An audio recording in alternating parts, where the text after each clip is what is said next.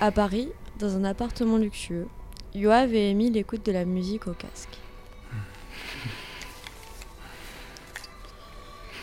L'un à côté de l'autre, ils se regardent, se sourient et rient.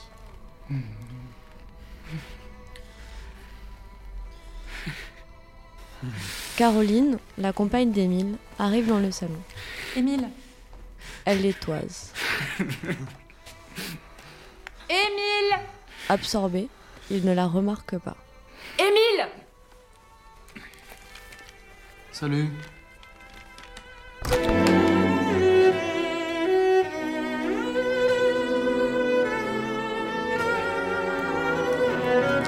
Elle éteint et rallume l'interrupteur. La lumière clignote frénétiquement.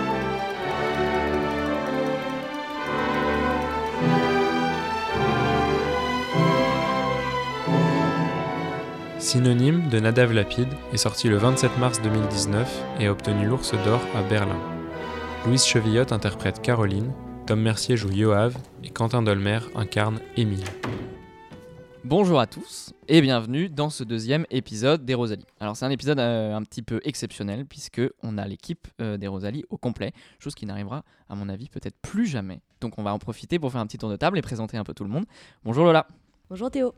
Bonjour euh, Félix. Bonjour Théo. Et bonjour Cassandre. Bonjour Théo. Alors euh, pour cet épisode exceptionnel, un invité exceptionnel. Bonjour Quentin Dolmer. Bonjour, bonjour. Eh bien bienvenue Quentin, merci d'avoir accepté euh, l'invitation d'être dans ce deuxième épisode des Rosalie. Bah, merci euh, de m'avoir invité. Euh, Peut-être comme première question, est-ce que tu veux bien revenir sur ton parcours, nous présenter un peu comment tu es devenu comédien? Alors, euh, bah, j'ai toujours voulu faire ça. Euh, voilà, j'ai toujours euh, joué, pris des cours de théâtre à droite à gauche. Et puis, je croyais pas trop comme tout le monde, parce qu'on va faire un métier raisonnable. Donc, j'ai tenté une fac de physique. Ça m'a gonflé au bout d'un mois et demi. Puis, je sais voilà. Et du coup, j'ai tenté les cours Simon dans lesquels j'étais déjà en tant que lycéen. Et au bout d'un an de cours, patatras, j'ai passé le premier casting euh, de ma vie. Et ça a été euh, trois souvenirs de ma jeunesse. Donc, Ah oui, ça a été très très rapide. ouais, ça, ça s'est bien passé, euh, comme qui dirait. Euh, voilà. Et le, le casting pour Trois souvenirs de ma jeunesse, tu l'as passé pour le rôle de Paul Dédalus Ouais, alors au bout de 2-3 tours de casting, il pensait un peu à moi pour le meilleur ami de Paul Dédalus. Kowalski? Non. Euh, non, non, mais c'est effectivement son meilleur ami. Mais il y a un autre ami qui voit quand- euh, dans l'épisode en Russie, je sais plus comment est-ce qu'il s'appelle d'ailleurs, le personnage, mais qui après il voit plus. Et, euh, Et du coup, voilà. t'as as passé les deux, les deux castings Ou à un moment c'était. Non, non, pour le coup, euh, non, je l'ai su après. Il y a un moment, Desplechin m'avait posé une question assez indirecte sur ça. J'avais pas du tout compris la question rhétorique. J'ai appris, genre après le tournage, que c'était en rapport à ce personnage-là. Enfin, bref. Et euh, voilà. Et euh, peut-être tu peux nous parler de comment se passe un casting? Alors, ça dépend du directeur de casting, beaucoup. Un casting, euh, ça se passe comment? Euh, bah, bah, peut-être si tu veux, comme exemple, euh, celui de Trois souvenirs si tu veux. Ouais, alors celui de Trois Souvenirs, il m'avait demandé de, euh, de préparer des textes, notamment de travailler des scènes de comment je me suis disputé, de travailler des scènes avec Amalric. Et il y avait une scène notamment en particulier où ils avaient dit bah euh, non, en fait, on la fait pas celle-là parce que quand les acteurs la font, euh, ils, friment, euh, ils font pas ce qu'il faut. J'ai dit non, mais j'ai pas fait en frimant, j'ai pas travaillé. C'était vrai, j'avais pas travaillé comme ça en, en frimant. Ça fait un peu l'acteur qui se donne sa chance et tout ça, mais c'était vrai. Il a bien voulu m'écouter et euh, je l'ai fait du coup euh, à ma manière. C'est trois semaines après que du coup ils m'ont rappelé. Mais pour le deuxième tour, il y avait des plochins donc c'était différent. Ils travaillaient plus sur des scènes de trois souvenirs. Il y a eu aussi des scènes d'autres films, des scènes d'amour. Et euh, voilà. Mais vraiment, ça dépend vraiment du directeur de casting. Il y a un super directeur de casting qui te demande pas d'apprendre de texte, qui te demande un souvenir et puis tu parles là-dessus. Il y en avait un, il m'avait posé des questions euh, très rapidement, puis je devais répondre au hasard. euh, ça dépend complètement du directeur de casting. euh. Ok, j'imagine que ça dépend aussi du, du projet et du film. Bah, je sais pas, c'est un peu. euh, Ok. Et pour le casting de Trois souvenirs, dans le Blu-ray, il y a un bonus assez obscur qui s'appelle le Quoi? casting de Quentin Dolmer. Merde. Euh, c'est très bizarre, c'est filmé en mini DV. C'est un passage où tu es avec, euh, avec Lou euh, Roi le Collinet. Et c'est un dialogue assez long qui doit durer peut-être 10 minutes Je crois que c'est comment je me suis disputé le dialogue. Peut-être. Ouais, je crois qu'il est sur Dailymotion, euh, l'essai. Ouais, et c'est hyper bizarre. Et qui c'est qui filme ça? C'est le directeur ou c'est Desplechin C'est le directeur de casting. Il aime bien la caméra euh, épaule qui bouge, le directeur de casting. Mais euh, je crois qu'il aurait. Desplechin aurait aimé qu'il filme mieux l'essai, je crois, le directeur de casting. Ouais. Je crois qu'il a un peu galéré à cadrer. euh, voilà.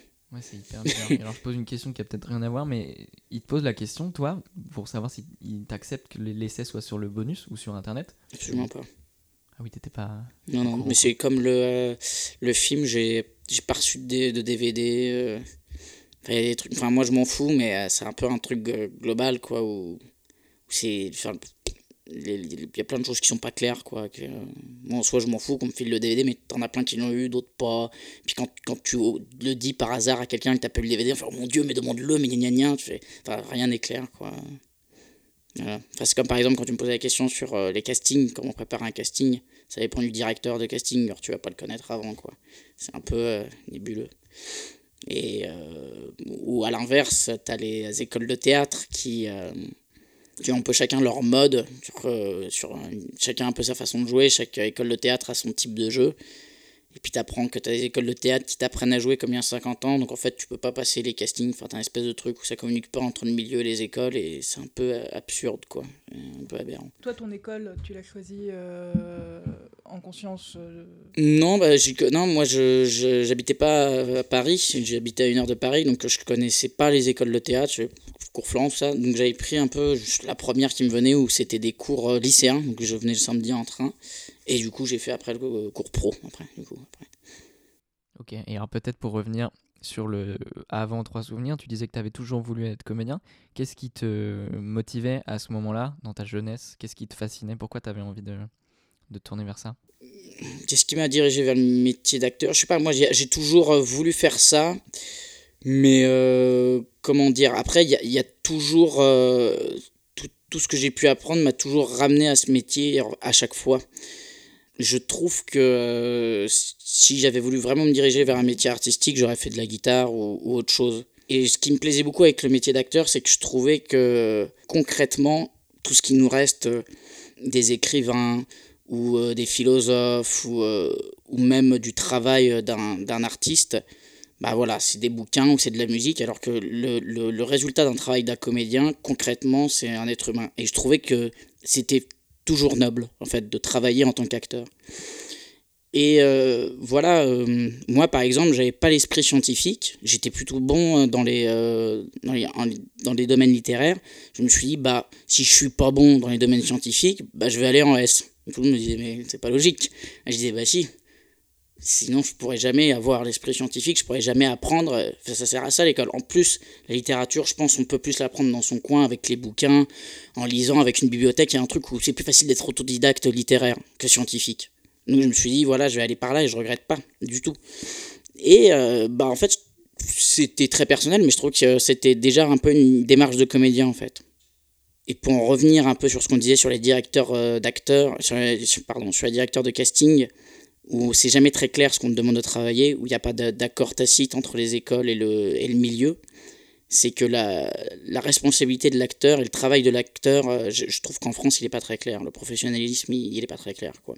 Et pour en revenir à Desplechin et au cours Simon, le lien qu'il y avait entre les deux, c'était euh, les mots. C'est que les cours Simon, c'est une école qui est beaucoup euh, concentrée et centrée sur les auteurs, et donc sur les mots, et donc sur porter le texte. Et euh, le cinéma de Desplechin, c'est un cinéma de dialogue, beaucoup. Il y a de la nourriture, euh, il y a du travail dans les dialogues. Quoi. Ok, et les, les cours Simon, c'est euh, une, école d'acteurs, mais c'est plutôt théâtre, c'est pas du tout tourné cinéma? Si, c'est très théâtre, c'est peu cinéma. Ouais, non, non, c'est très très théâtre. C'est très très théâtre. ouais. Et donc, toi, donc, donc, quand tu étais jeune, tu as voulu te tourner plus vers le métier d'acteur de théâtre que de cinéma, ou c'était dès le départ plutôt un peu les deux ou... Oh bah, pff, moi ce que, je dis c'est que le, pour moi en fait euh, c'est un- une chose que je regrette un peu aussi en France, en tout cas je parle en France parce que je ne peux pas bosser ailleurs, mais euh, c'est que je trouve qu'on ne pense pas assez à l'acteur indépendamment du prisme du théâtre ou du cinéma. C'est-à-dire c'est très bizarre, on dit je vais faire du théâtre alors qu'en fait moi je veux jouer. Tu vois ce que je veux dire? C'est que du coup, on est parasité par euh, une culture, une façon de faire, tout un truc. Alors que voilà, euh, mon désir de, de jeu, euh, je, je pense qu'il vient pas forcément d'un désir de théâtre. Et je pense que c'est le cas pour beaucoup de comédiens. Quand tu dis pas un désir de théâtre, c'est ni un désir de théâtre ni un désir de cinéma, c'est vraiment juste l'expérience de jouer et te mettre dans la peau d'un personnage. Ouais, voilà, c'est ça. Ouais, ouais. C'est le fait de. hum, On dit que les comédiens, ils veulent vivre plus. Bon, je sais pas, pourquoi pas. Mais euh, moi, quand je pouvais pas, quand j'avais un grand désir de, de, de, de jeu, euh, de, de jouer, je pouvais pas forcément attendre d'aller sur scène. Et comme c'est pareil pour les metteurs en scène, quand ils ont pas assez d'argent, c'est vachement le cas en ce moment, ils finissent par faire des docus ou des courts métrages, ils font des trucs quoi. Et euh, bah là c'est pareil, c'est que du coup tu te mets à jouer avec, avec des amis, tu vois, en soirée, tu te mets à faire le fanfaron ou alors tu, tu inventes des trucs, enfin t'attends pas quoi. Voilà. Si, je veux parler de ça, c'est plus pour une, euh, histoire de mentalité je trouve que je vais rebondir sur autre chose. J'ai un metteur en scène euh, reconnu avec qui j'ai pas travaillé, qui est reconnu, puis on discutait comme ça de choses et d'au- et d'autres. Et il, m'a dit, euh, voilà, moi je trouve que le problème avec les acteurs en France, c'est qu'ils travaillent pas assez. Et c'est pas le premier qui m'a dit ça, il m'a dit ça sans agressivité, on parlait, c'était cool, c'était intéressant comme discussion. Il y a aussi un journaliste aussi qui m'a dit ça, plutôt cinéphile, et j'ai entendu ça deux, trois fois, j'ai réfléchi, je me dis, bon, mais il a peut-être pas tort, mais en fait tu vas dans n'importe quelle école de théâtre, n'importe laquelle, des comédiens bourrés de désir qui, qui crèvent d'envie de, de, de, de se donner à fond pour un rôle, t'en as plein. Donc s'ils travaillent pas, c'est pas normal. C'est qu'on n'est pas clair sur leur travail qu'on leur donne, on n'est pas clair sur euh, la... qu'est-ce que c'est qu'un comédien, qu'est-ce que c'est que sa responsabilité. Et euh, très souvent, quand on parle euh, d'un comédien ou d'un acteur avec euh, des metteurs en, scène ou autres, très rapidement, ils vont te répondre par de la cinéphilie. Ils vont te dire ah oui, voilà, mais faut pas que l'acteur il joue trop parce que sinon, à l'image, on va voir qui joue. Il y a des belles choses en toi, c'est ça qu'on veut filmer. Et en fait, on parle plus de comédien, on parle de cinéma. Moi, il m'a fallu du temps pour pouvoir parler avec les réalisateurs, parce qu'il m'a fallu du temps pour comprendre qu'il me fallait une cinéphilie pour travailler avec les réalisateurs. Et en fait, tu peux pas bien vivre un, un tournage si t'es pas cinéphile, en fait. Ce que je comprenais pas. Parce que pour moi, être acteur, c'était bah, s'intéresser aux sciences, comme au cinéma, comme à autre chose, comme à des choses que t'aimes pas. Pour toi, euh, quand tu dis par exemple qu'il faut devenir cinéphile pour euh, bosser avec des réalisateurs, pour toi, devenir cinéphile, ça fait partie de bosser, de travailler, du professionnalisme d'un acteur? Ou c'est quelque chose que tu mettrais à côté mais qui est nécessaire?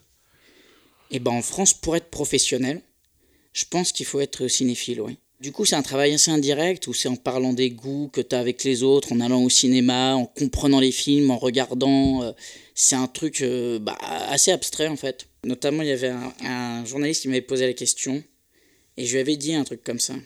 Moi, je me disais que simplement être acteur, c'était devenir le personnage. Le journaliste m'avait posé la question qu'est-ce que ça m'avait apporté de jouer avec Catherine Deneuve et Isabelle Adjani ce que ça m'a apporté en fait, c'est de comprendre mieux ce que c'est que le professionnalisme en France. Et j'ai vu que c'était des gens, quand la caméra était plus proche, ils s'adaptaient, ils parlaient avec les techniciens, une connaissance de ce que c'est qu'un tournage, un film et tout ça. Et euh, moi, je me suis, je suis rendu compte que très tard, les questions de scénario m'intéressaient pas du tout, en fait. Et il y a un peu un truc comme ça, où en fait, euh, comme on est dans un... Comme le cinéma d'auteur, ça vient de chez nous, je pense qu'on a une un espèce de truc où toute la responsabilité du film repose sur euh, l'auteur. C'est l'auteur qui sait voir euh, l'acteur. Et que du coup, l'acteur n'a plus à agir. En fait, comme si c'était le, réalisateur qui agissait. Il y avait un espèce de truc paradoxal comme ça. Mais justement, quand tu as travaillé avec des le fait de jouer un personnage qui existait déjà, tu l'as vécu comment? T'avais vu les films ou euh, Non, je connaissais Non. pas, je connaissais pas du tout. Ouais. Je connaissais pas du tout. Et puis Desplechin ne voulait pas qu'on regarde les autres films en plus avant. Le filou, je l'ai fait quand même. je l'ai fait quand même. Mais c'est aussi, un- je pense, que c'est aussi un rapport avec le casting où quand il m'avait déjà dirigé pendant le casting, il avait déjà eu ce qu'il voulait. Et Ouais. comme typiquement, euh, et je dis ça vraiment sans, sans reproche ni rien, c'est que comme typiquement il est dans une euh, Arnaud Desplechin, c'est vraiment dans la continuité du cinéma d'auteur à la française. C'est typiquement le réalisateur qui prend toute la responsa- responsabilité du film sur lui, quoi. hmm. Donc il s'agissait pas de... Voilà, il, il m'avait vu, il savait où est-ce qu'il allait m'emmener, et c'est normal, c'était mon premier film, j'avais aucune expérience, euh, évidemment, qui, qui- c'est lui qui allait prendre la responsabilité. Pardon. Oui, donc Paul Dédalus, c'est pas un, un personnage que tu que essaies de recréer. C'est vraiment Desplechin qui le crée à travers toi, quoi. Oui, c'est ça, si tu veux. Après, il y, a un- il y a un truc, c'est que euh, j'avais quand même un rapport au texte et, au- et aux autres qui faisait que euh, voilà, j'avais tout, mon- tout mon rapport à, au jeu qui se faisait que par le texte. Donc, je pense qu'il avait un, un plaisir comme ça de voir un acteur euh, se concentrer uniquement su- sur le texte. Voilà, après, c'est un, c'est un peu compliqué parce que je pense que les premiers rôles que tu as au cinéma te ressemblent un petit peu. Donc, c'est comme si, euh, disons que ce serait un travail malgré moi, quoi. Ok, donc Paul Dédalus jeune, c'est toi. Jeune. Non, non, parce que j'ai aussi beaucoup de choses qui ressemblent pas, mais oui, j'ai des amis qui disent que voilà, ça ressemble. Ma mère, elle m'avait dit, euh, Putain, c'est toi et en même temps, c'est pas toi. Et c'est drôle parce que je trouve que quand on découvre Trois Souvenirs, on, on- on a l'impression plutôt que tu as été euh, vachement euh, infusé par euh, le travail de Amalric qui a été fait avant toi. Ah, ça, c'est drôle, ça. Ouais. Et alors, ça, c'est très drôle parce que j'ai vraiment eu deux réactions. Moi, j'ai des gens qui me disent, euh, Putain, c'est pas du tout, je sais pas, je sais pas pourquoi il t'a pris, ça ressemble pas du tout à Malric, et d'autres qui, comme toi, disent, euh, Bah, je trouve que ouais, ils ont, enfin, il y a toujours le même phrasé un peu dans euh, les films de Desplechin, que ce soit toi, euh, Louis Garrel ou, euh, ou Almaric, vous avez vraiment le même phrasé alors que en soi ils parlent pas de la même façon normalement et euh, Non, mais je reviens au fait que la responsabilité qu'on donne à l'acteur n'est pas claire du tout. C'est que euh, je l'ai absolument pas travaillé, ça. C'est-à-dire qu'en fait, c'est le cinéma de Desplechin qui est comme ça. C'est-à-dire tu mets un peu n'importe quel acteur à dire les phrases. On me dit, mais quand vous faites pour dire le- le- les, dialogues de Desplechin bah, Desplechin, il parle comme ça, il suffit de le regarder. Donc il y a un truc où c'est. euh, ouais, c'est c'est Desplechin qui a créé, en fait. C'est pas. euh, Moi, en casting, plusieurs fois, et ça, je trouve ça assez déstabilisant quand même on m'a dit euh, ouais mais le texte dis-le comme dans le déplechin avec ta diction avec ta manière alors des fois j'ai voulu faire d'autres choses on m'a fait euh, non non mais t'éloigne pas de toi fais, fais toi-même alors c'est quand même un comble. On est quand même dans un pays où les acteurs se jouent tout le temps eux-mêmes. Je pense que ça fatigue les spectateurs. Les metteurs en scène comme je disais ont l'air d'être fatigués par ça. Et je suis pas sûr que ça que les acteurs soient satisfaits par ça aussi. Enfin c'est hyper bizarre la situation dans laquelle on est. Et même les, les directeurs de casting, enfin il y a un moment en fait où personne ne sait ce que ce qu'on veut de l'acteur quoi. Alors qu'un acteur précisément, c'est quelqu'un qui peut euh, potentiellement, enfin ça a du temps un acteur quoi. Potentiellement, enfin les acteurs américains, je sais pas pourquoi on pense pas assez à Philippe Seymour Hoffman ou à Daniel Day-Lewis, je dis pas, mais voilà. Alors sans parler de ces grands acteurs là, on a on a euh, Alex Lutz dans Guy, dans Guy Jamais. Je sais pas si vous l'avez vu, mais le mec euh, euh, c'est c'est grimé. Enfin, il a fait un peu un truc à l'américaine, mais surtout il s'est transformé. Et, et moi, bon, déjà au-delà de mon désir d'acteur, j'ai trouvé que c'était un tel plaisir de spectateur de, de voir un acteur se transformer comme ça. On l'a un peu oublié, je trouve, en, en France, quoi. Par contre, tu as l'air de dire qu'une fois que tu es sur le tournage avec un metteur en scène et tout, là, enfin, la question se pose plus. J'ai l'impression que c'est vraiment avant d'être en train de travailler que quand tu dis la question de l'acteur est pas claire, on manque de professionnalisme et tout, c'est dans les castings, dans ces choses-là. Mais quand tu nous racontes là un peu le, des bribes de tournage avec des pléchins, là ça a l'air d'être très clair. Qu'est-ce que. Enfin, lui il te fait faire ça, toi tu agis dans ce sens-là, etc. Sur les tournages, c'est plus clair ou c'est pas plus si clair que ça? Bah, je trouve c'est un peu la grande différence avec le théâtre, le cinéma, c'est que euh, ben, un tournage, ça dépend du, temps qu'on a, donc de l'argent. Enfin, il y a une histoire à raconter. On dit en général que pour les acteurs, le théâtre c'est plus dur parce que tu peux pas te tromper, qu'on peut pas refaire les prises. Moi, je trouve que c'est l'inverse. Au cinéma, cette prise-là où tu dois perdre ta mère parce que c'est dans le scénario, c'est cet après-midi, tu as une heure et ce sera enregistré à jamais et ça va être comme ça pendant euh, jusqu'à la fin des temps, quoi. Parce que Marlon Brando, il avait vécu mercredi après-midi quand il a joué le dernier tango à Paris, c'était ce moment-là, c'était pas un autre. Le théâtre, tu recommences, tu peux refaire tous les soirs, en plus c'est c'est 50 personnes et ça change, ou 200, j'en sais rien.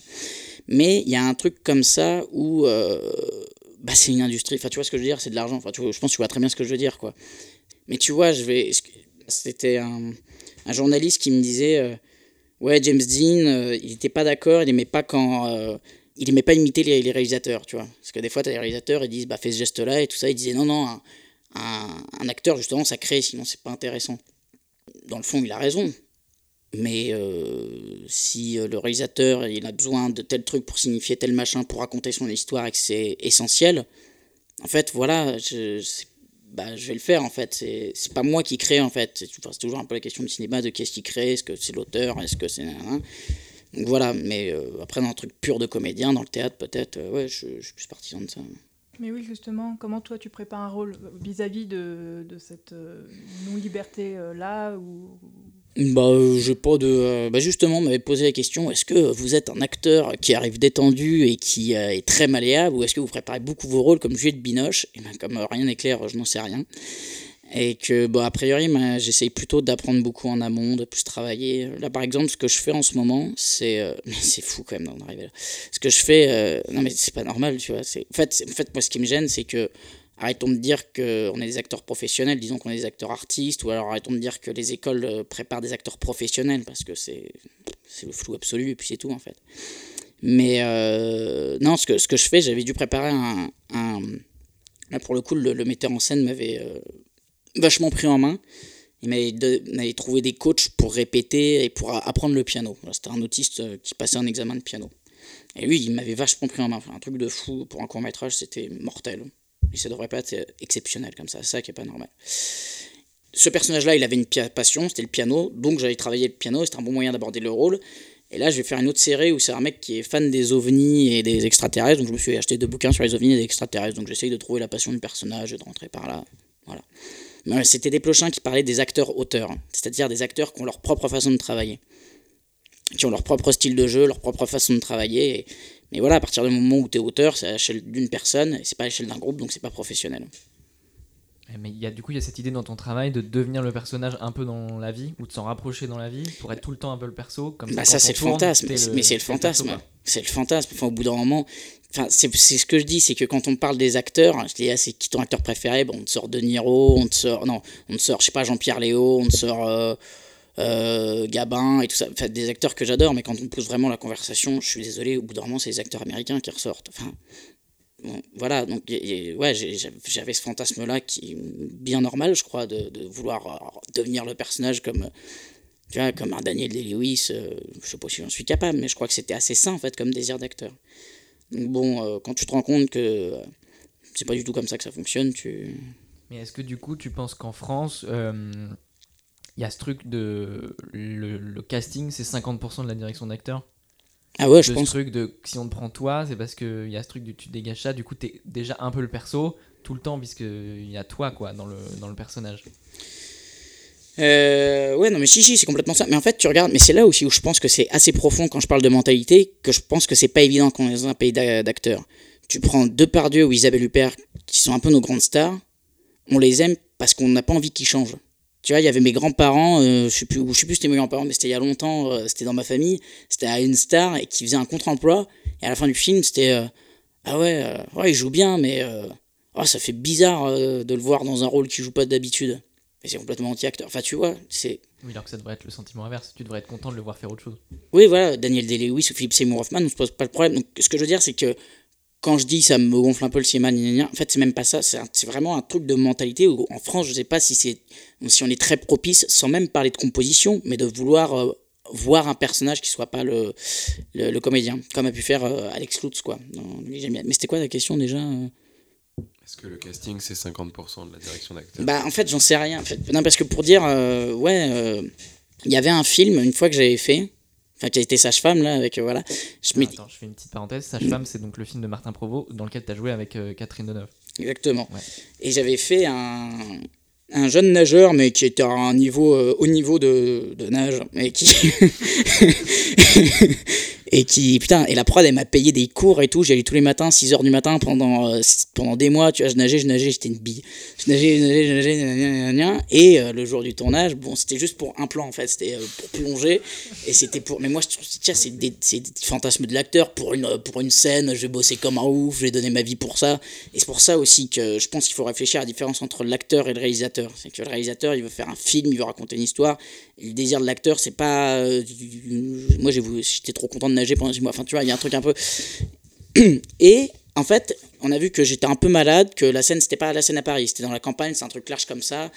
Euh, et je me suis dit, euh, ben, je suis un peu malade, mais je peux le faire et tout. Et en fait, personne ne savait. Et en fait, le metteur en scène, il n'aurait pas été contre, mais on n'a tellement pas l'habitude de distribuer la, responsabilité sur quelqu'un d'autre que le metteur en scène.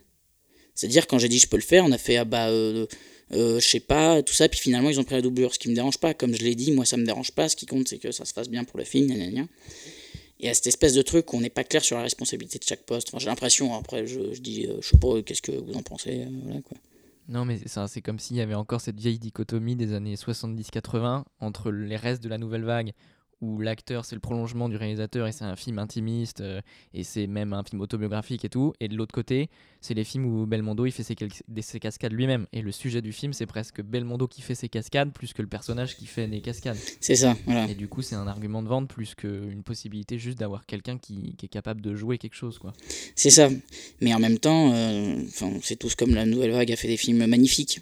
C'est pour ça qu'il faut vraiment penser à l'acteur indépendamment du cinéma, parce que si tu le penses dans le cadre du cinéma, en fait, je pense que l'acteur perd assez vite, quoi. Mais, euh, mais voilà, en fait, parce qu'ils ils ont eu raison à juste titre. Mais c'était quoi? Tu regardes les films de Romer, c'est pas des films d'acteurs. Et c'est magnifique quand même. Quoi. Enfin, il y a un truc comme ça, bon, bah, pensons aux acteurs indépendamment du cinéma ou du théâtre. Oui, un acteur, il devrait être capable de jouer dans tous les registres. Dans l'idéal, mais il faudrait qu'on y pense. Moi, Daniel Day-Lewis, moi j'y pense vachement parce que quelque part c'est le Graal, quelque part c'est impossible, et quelque part c'est le seul qui a pas perdu les pédales en fait. Il est devenu le personnage. Enfin, mais c'est ça que je trouve passionnant chez l'acteur, c'est que le professionnalisme, enfin, ce qui est dingue, c'est chez Daniel Day-Lewis, c'est le professionnalisme, c'est-à-dire tu deviens ça, le mec il le devient, quoi. C'est, enfin, c'est pas rien, quoi. Ouais. Puis en plus, en France, y a, enfin, Daniel Day-Lewis, on se dit c'est vraiment son métier. En effet, l'air inatteignable. Et en France, les idées d'acteurs qui, qui, rentrent tellement dans le rôle, on pense à Patrick Devers et des gars comme ça, et mm. ils en sont morts, quoi. Oui, voilà. qu'en France. oui, voilà. Et puis t'en as, oui, effectivement, où t'as beaucoup ça, où on dit, euh, ouais, mais la méthode d'acteur studio, ça les rend complètement névrosés, ils deviennent complètement fous. Je sais pas si en France on s'inquiète tellement plus de la santé mentale des acteurs, tu vois. Non, mais c'est, tu vois, moi, le nombre de. Enfin, tu vois, des fois on dit. Euh, ah là là, c'est un acteur, il joue plus avec sa folie, mais vous, vous foutez de moi en fait. La différence entre un acteur professionnel et un, un psychopathe qui a des différentes personnalités, bah, c'est le professionnalisme en fait, c'est ça la différence. Enfin, c'est scandaleux en fait de, de, dire il joue avec sa folie. Bah non, c'est pas professionnel de jouer avec ses problèmes mentaux. Enfin, il y a un truc, euh, ça va pas. Puis après, on fait oui, mais c'est de l'art, il n'y a pas de souci. Mais enfin, n'importe quoi. Hein. C'est filmé, puis on vend ça à 12 euros la place dans une salle de cinéma pour voir des gens fous en fait, c'est hyper bizarre. Bah, euh, en fait, en soi, ce serait pas un problème si le professionnalisme était clair. En fait, pourquoi pas hein. Mais il y a une espèce de truc où soit c'est des surhommes, à Gianni, à Malric et tout ça, soit il n'y a pas d'entre-deux en fait. Tu vois, parce qu'effectivement, professionnalisme chez les grands, ça n'a pas de sens de parler de professionnalisme quelque part chez, euh, je sais pas, chez des pleuchins, ou effectivement, ou un grand metteur en scène, bah, ça devient le septième art, effectivement, et quand il y a de l'art, bah, ça devient débile de parler de professionnalisme, enfin, un truc comme ça. Mais du coup, on n'a pas, c'est l'entre-deux qui manque en fait. Et quelque part, enfin, il y a aussi un truc qui m'énerve, c'est quand on dit, ah là, on a une génération d'acteurs où il n'y a plus de. Il n'y a plus de, de Belmondo, il n'y a plus de Gabin, il n'y a plus de. Bah euh, oui, mais euh, en fait, euh, donnez-nous un travail plus clair aussi. Et puis voilà, il y a aussi un autre truc. C'est un métier où il faut être vivant. Et on. Enfin voilà, c'est une connerie ce que je veux dire, mais avec les portables et tout ça, les. Je veux dire, on est un peu plus dans l'errance, quoi. On n'est pas très présent, quoi. C'est une époque qui est dure psychologiquement, mais on n'est pas dans le vivant. Bon, bah, qu'est-ce que c'est d'être acteur à notre époque? C'est peut-être pour ça qu'il n'y a pas des gens aussi en, en vivant qu'un Patrick Devers ou qu'un Depardieu. Enfin, c'est con. Hein. Et quand on me dit, euh, moi je me souviens, quand je comprenais pas justement, quand j'avais pas de cinéphilie et tout ça, on me disait, euh, il n'y a pas d'acteur comme euh, Lino Ventura et tout ça. Et moi je me disais, mais je comprends pas. Tu dis un acteur, tu fais travailler pendant un an la démarche, le truc, et puis tu l'as, ton Lino Ventura. Enfin, techniquement, tu peux tout faire avec un acteur. Et je comprenais pas, quoi. Et est-ce que tu penses qu'au théâtre, c'est plus simple parce qu'on joue souvent des pièces de répertoire classique et que du coup les auteurs sont morts et que tu joues une autre époque et que du coup tu es obligé de te plonger dans cette autre époque. Est-ce que c'est plus clair au théâtre sur ça? Alors, je sais pas, parce que j'ai pas assez joué au théâtre. Puis je là, je parle, je peux pas parler au nom de tous les comédiens quand même, parce que je dis des trucs. Hein. Non, non, j'en sais rien, je sais pas, parce que tu as aussi beaucoup. Euh, le théâtre, euh, tu as beaucoup le truc où euh, tu as beaucoup plus en plus de caméras euh, sur les scènes, enfin tu as beaucoup plus le, théâtre qui essaye d'aller vers le ciné. Je pense aussi qu'on est dans un truc où le théâtre français, tu as, beaucoup de théâtres qui sont rachetés par, des, par les mêmes mecs, tu as beaucoup de projets qui n'arrivent pas à se monter parce que c'est pas les potes et tout ça. Je, je crois que c'est beaucoup plus compliqué de faire... Enfin, globalement, c'est très compliqué de faire ce qu'on veut, que ce soit au cinéma ou au théâtre. Non, ça je sais pas, j'arrive pas trop à me rendre compte. Je, je manque d'expérience, mais globalement, je pense que ça ferait du bien de partir du comédien pour créer en fait. Parce que voilà, c'est pareil, il y a un truc qui est un peu bizarre, c'est pour donner un autre, un autre exemple, mais quelque part en France, on a souvent un jeu naturaliste, enfin je sais pas ce que vous en pensez, mais euh, on va pas euh, au fond du naturalisme comme les Américains. Quand tu dis naturalisme américain, tu as un film en particulier ou quelque chose? Non, je pense à l'acteur, c'est-à-dire que tu as le personnage, lui, il va aller jusqu'au bout du naturalisme, c'est-à-dire à prendre le verre comme le personnage, tu vois. Oui, tu, en fait, tu dis que quand on filme Robert De Niro dans Taxi Driver, Hmm. on filme plus Robert De Niro, on, on- on filme le personnage. un, mec qui est en train de conduire un taxi, quoi. Ouais, voilà, c'est ça que je veux dire. Ouais. Et euh, oui, ce que je voulais dire, c'est que oui, voilà, donc c'est un métier vivant. Et que bon, d'accord, ne nous occupons pas du vivant et préoccupons-nous du personnage, et voilà, comme euh, d'avoir un mec qui conduit un taxi, et voilà. De la façon de parler d'un mec qui conduit des taxis depuis des années et tout ça. Ou alors, euh, allons carrément dans, le vivant comme Sarah Bernard euh, il y, a, il y a 50 ans et tout ça, ce qu'on ne veut plus. Donc du coup, en France, on ne veut plus faire le truc hyper vivant et peut-être un peu plus superficiel euh, d'il y a 50 ans, et en même temps, on va pas complètement de naturalisme. Ce qui fait qu'on a des acteurs de théâtre qui disent le, texte comme tout le monde, et c'est pas de leur faute parce qu'il faut jamais oublier que les acteurs, enfin, ils peuvent travailler que si on vienne vers eux, ils peuvent pas créer, ça peut pas venir être leur propre initiative. Et donc, et en même temps, ils ne disent pas le texte d'une manière euh, particulière, euh, euh, voilà, qui sort de l'ordinaire, quoi. Donc en fait, si je veux voir des acteurs vraiment qui disent le texte d'une façon particulière, je vais dans le rap. C'est ouf quand même. Je sais même plus dans le théâtre ou dans le cinéma, quoi. C'est complètement fou. Il y avait par exemple aussi une, pianiste qui s'appelle Maroussia Argenté, qui a notre âge à peu près, qui est une pianiste qui gagne plein de prix et tout ça, gna. Et j'ai vu des vidéos de elle, d'elle, et mon pote, elle, euh, c'est un truc de ouf. On dirait une, une comédienne, c'est-à-dire, elle est là, elle touche le piano, elle ouvre le truc, elle, tape sur les cordes, elle regarde le, le, le son se balader, elle va d'un- pièce, d'un d'un endroit à l'autre sur scène. Les gens rigolent, tu vois. et elle, euh, elle fait un truc hyper vivant. Et tu vois, l'art, ça, ça, semble même un peu périphéri- périphérique. Et t'as plein de, aussi de danseurs qui vont vers le théâtre. Enfin, t'as un truc où les gens un peu se rameutent un peu autour du vivant, j'ai l'impression, parce que, bon, voilà, on sait rien, c'est l'époque. Et on n'est pas foutu de voir que c'est par le comédien que ça va passer le vivant au bout d'un moment. Le cinéma, comme c'est des images, moi je trouve que ça tend un peu vers les abstractions. Que t'as l'histoire du scénario, l'histoire du personnage, l'histoire du montage, l'histoire du tournage, et que tu démultiplies les sens et que tu vas vers les abstractions. Et du coup, euh, je ne sais pas si c'est évident que ce soit un lieu pour les acteurs aussi, les, les tournages. Le cinéma en tout cas. Voilà. Mais ouais, j'en sais rien après. Hyper d'accord. Ça fait plaisir.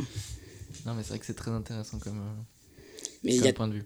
Bah, qu'il y a une mentalité, quoi. Je sais pas si je dis juste, mais c'est que c'est plutôt la mentalité, moi, qui me dérange un peu, en fait. Mm. Mais est-ce que tu as déjà rencontré des gens où tu as l'impression que dans le, dans le milieu ça change, où tu aurais des noms, des films que tu aurais vus, des, des bribes de quelque chose euh, dans le cinéma français où tu te dis euh, Bah, ah, vraiment. tiens, là c'est intéressant.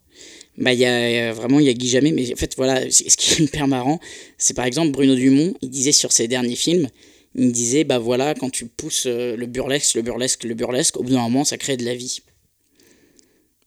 Donc je sens qu'il y a un espèce de mouvement vers du vivant. Mais en même temps, si tu veux vraiment du vivant, pour moi, c'est pas trop au cinéma que ça se passe. Mais euh, je me trompe peut-être, euh, c'est très personnel. Mais je, je- tu vois, je sens quand même qu'il y a des trucs comme ça. Non, mais en tout cas, moi, je trouve que c'est marrant ce que tu dis parce que tu. Enfin, après, c'est subjectif, mais euh, tu joues un peu dans le, le film de l'année qui est le plus vivant pour, euh, pour moi. Mais euh, Alors tu parles de. de synonyme. Bah synonyme, euh, ouais, bah ça c'est... euh, bah, De toute façon, il le dit, lui, il le dit, et là c'est une caméra personnage, enfin il y a un truc comme ça où il, cherche. Parmi les, thèmes de synonyme, c'est que euh, Nadav Lapid, je trouve qu'il cherche le concret.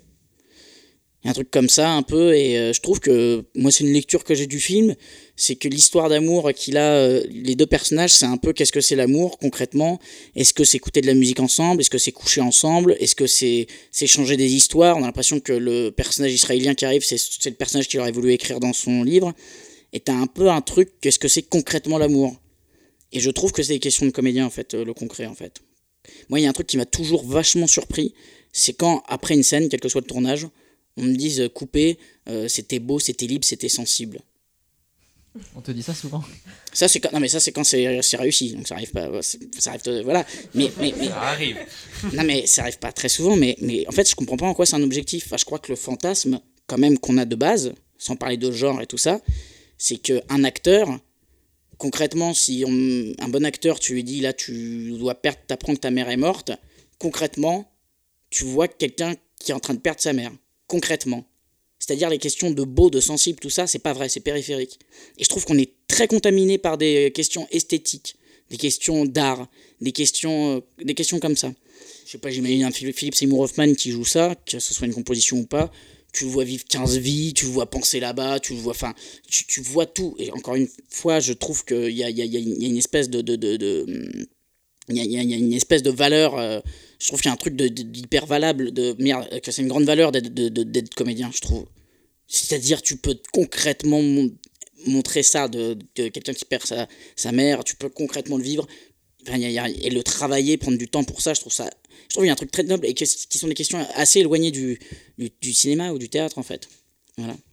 Et je trouve, en fait, surtout que c'est ça qui devrait être le point de départ. Mais ça, c'est c'est personnel en fait. C'est comme moi je me suis construit en, en tant que, que, comédien, que personne, et voilà quoi.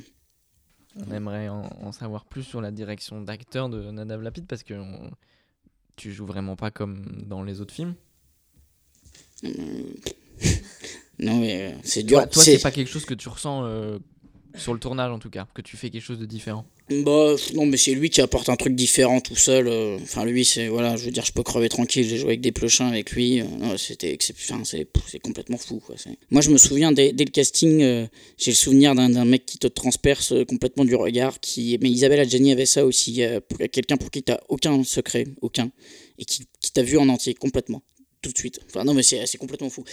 Il a, mais moi, ce que, ce que j'aimais bien aussi avec Nadav, il me parlait beaucoup de non, Émile, il est plus comme ça, non, faut que tu te rapproches d'Émile, trouve un geste à lui euh, truc qu'on a, que j'avais pas, que j'ai pas vu en France. Bon, peut-être que certains réalisateurs le font, ça dépend de l'auteur, c'est comme ça qu'on fait beaucoup.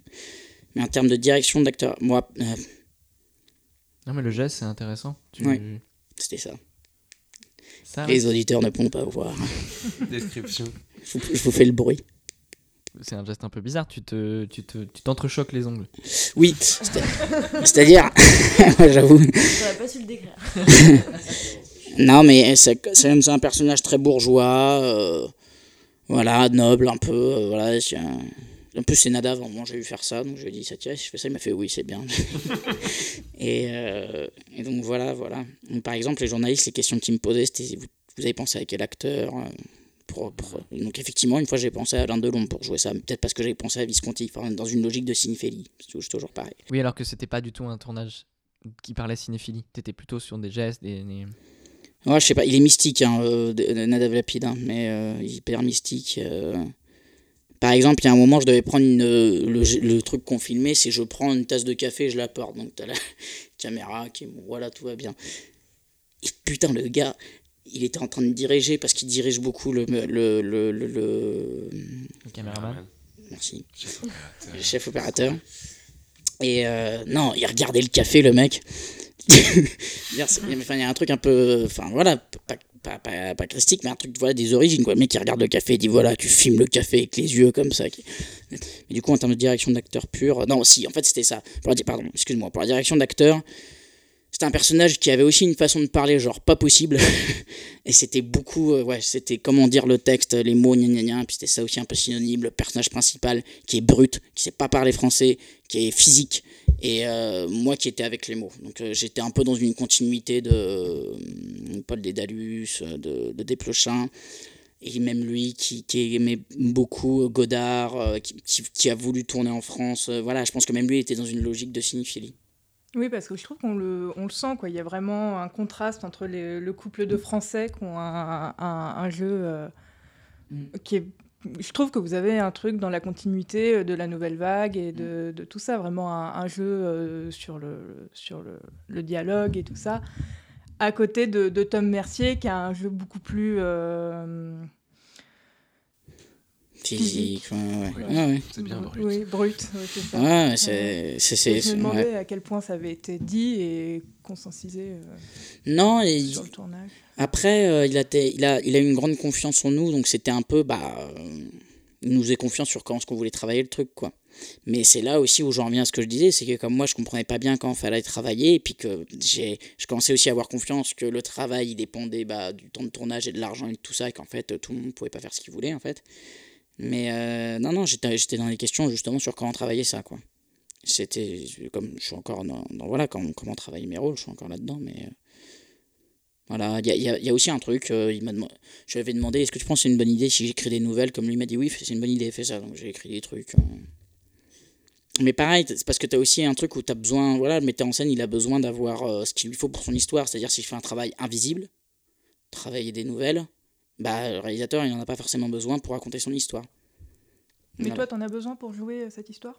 Bah, en fait, c'est plus sur euh, mon désir à moi, sur ce que je veux Mhm. travailler, sur ce que je veux faire, sur euh, ma responsabilité, sur. euh, voilà.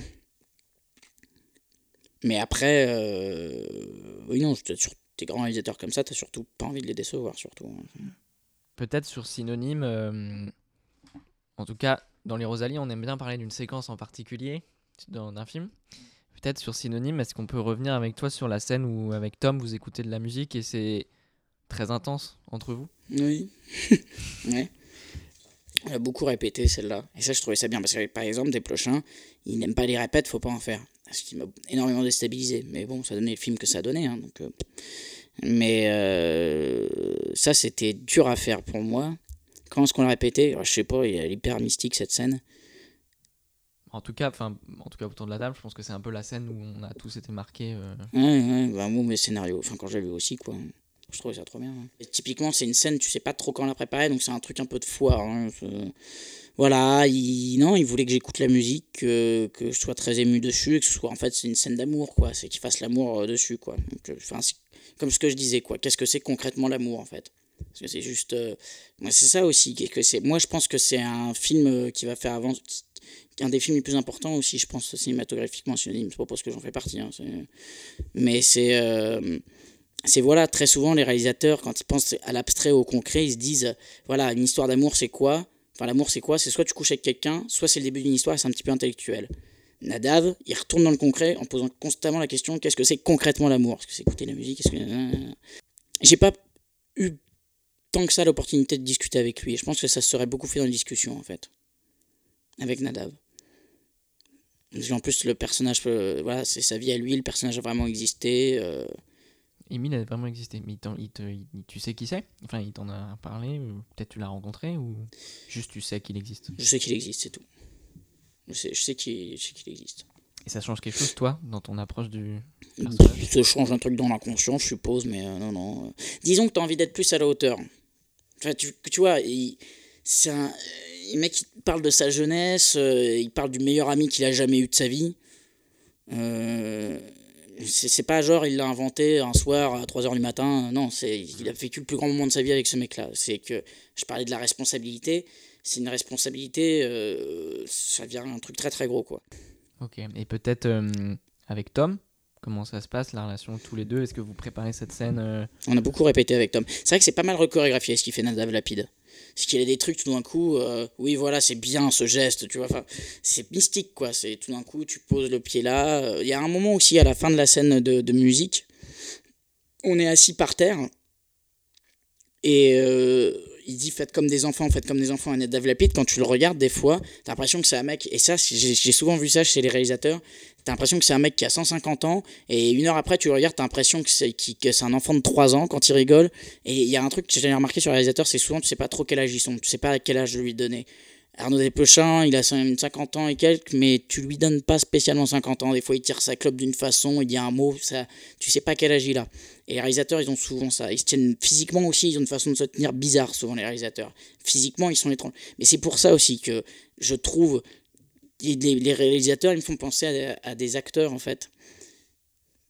Comme si euh, Nadav Lapid, il avait traversé plusieurs vies. Enfin, il y a un truc comme ça où je me dis, c'est pas possible. On, sait, euh, on, a, on a changé les, les- le travail de chacun. Enfin, il y a un truc chelou, je trouve. Peut-être moi hein, qui pète un peu un plomb, mais mais il y a, y a un truc comme ça où, euh, quand tu vois les grands réalisateurs, tu te dis, putain, euh, ils ont beaucoup vécu.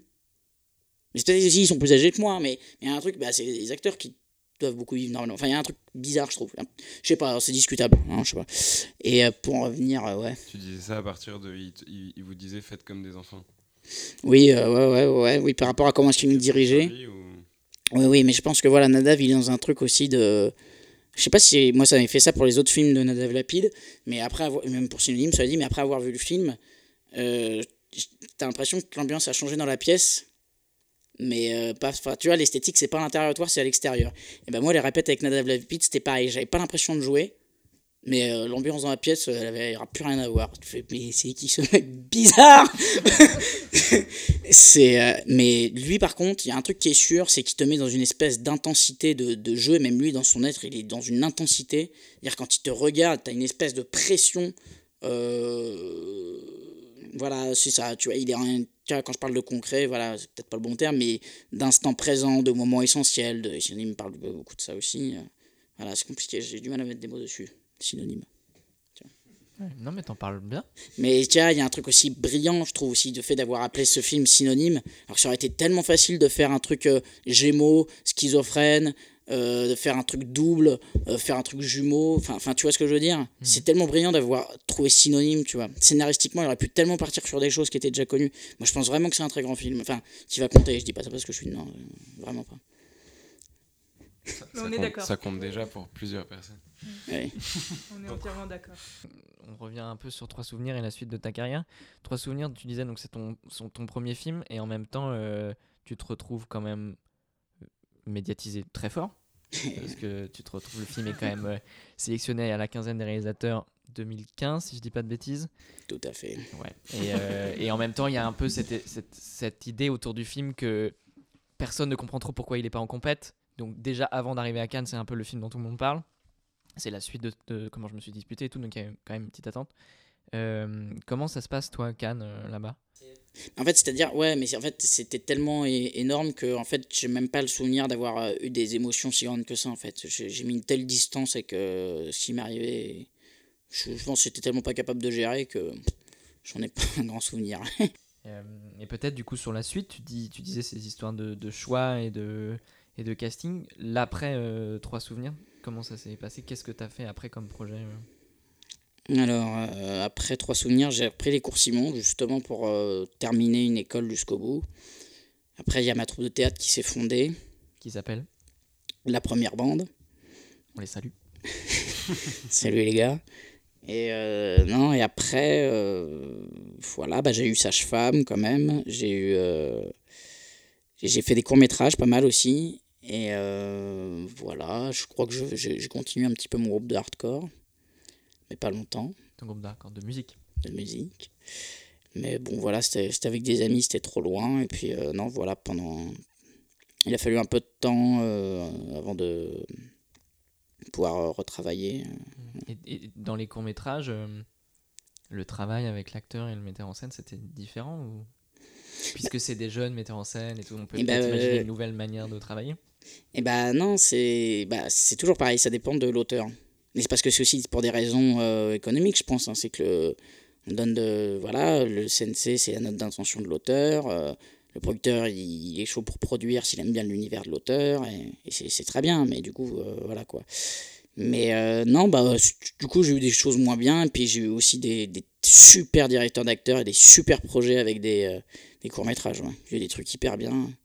Puis voilà. Mais il y a des gens aussi, quand ils ont ton âge, c'est plus simple de communiquer. Parce qu'il y avait un truc aussi avec des pochins, c'est que tu es confronté à la culture. C'est-à-dire, le mec, il te dit des trucs. Euh, enfin, non, il te parle de manière assez claire, mais euh, c'est un peu comme si tu étais euh, pris dans le, la toile de la culture, quoi. C'est-à-dire, il fait des liens avec mille et une choses. Oui, tout a un sens, quoi. Il y a un peu ça, Et tu passes des castings pour tout type de film ou tu as l'impression qu'on te, te contacte que pour. Enfin, est-ce que il y a des listes de casting qui sont envoyées aux agents et lui il t'oriente ou est-ce que euh, c'est plutôt les directeurs de casting qui appellent l'agent? Je, je sais pas trop. Je crois que c'est les directeurs de casting qui appellent l'agent. Donc il y a un choix qui est fait, une espèce de shortlist qui serait faite en amont, déjà par le directeur de casting. Ouais, bah voilà, bah quand je reviens à ce que je disais, quand on aime beaucoup les acteurs et pas assez les personnages, c'est que c'est pas rare que ce soit, enfin à mon avis, hein, mais euh, j'ai appris ça plus tard en plus, mais que faut mieux être bien vu de plusieurs directeurs de casting que d'avoir un agent en fait, tout simplement. Enfin, que d'avoir un agent. C'est un... Sans agent, je sais pas quand je ferai parce que c'est des mecs qui humainement font un boulot fou. Euh, voilà. Mais, euh, mais voilà, en termes vraiment d'avoir des rôles et d'être sur des castings, en fait, c'est les directeurs de casting, si, si t'aimes bien, ils t'appellent, ils pensent à toi. Quoi mais il y a des directeurs de casting, enfin, c'est des grands aussi, hein, des, des, mecs qui te, qui te percent, qui te, qui te permettent de trouver ton lieu de jeu, qui font le lien. Tu as des grandes personnes dans les directeurs de casting. Alors, euh, à l'ère euh, des réseaux sociaux, euh, il y a aussi. On me contacte pas mal par Messenger ou par, par mail et ouais, pas mal les courts-métrages. Directement, moi, ouais. Bah ouais, parce que je suis tapé Quentin Delmer sur Facebook et tu me dis, bah ouais, mais c'est comme ça. hein. Tu sais qu'on est très écouté, hein. tu vas recevoir plein de messages. Mais en fait, j'ai- pas besoin de l'annoncer, les gens le savent déjà en fait. Enfin, ceux qui veulent vraiment, en fait, ils trouvent. euh, Non, mais c'est c'est vrai en fait, parce que c'est là aussi où j'en viens euh, voilà, à remettre l'acteur un peu au, au centre parce que. Les. les- voilà. euh, Moi, j'ai mes amis qui sont pas cinéphiles, j'en parle de Louis Garrel, Mathieu Amalric, ils n'ont aucune idée de qui ils sont. Et c'est pas eux qui sont pas cultivés, en fait. C'est que maintenant, les, la célébrité, ça n'existe plus tellement.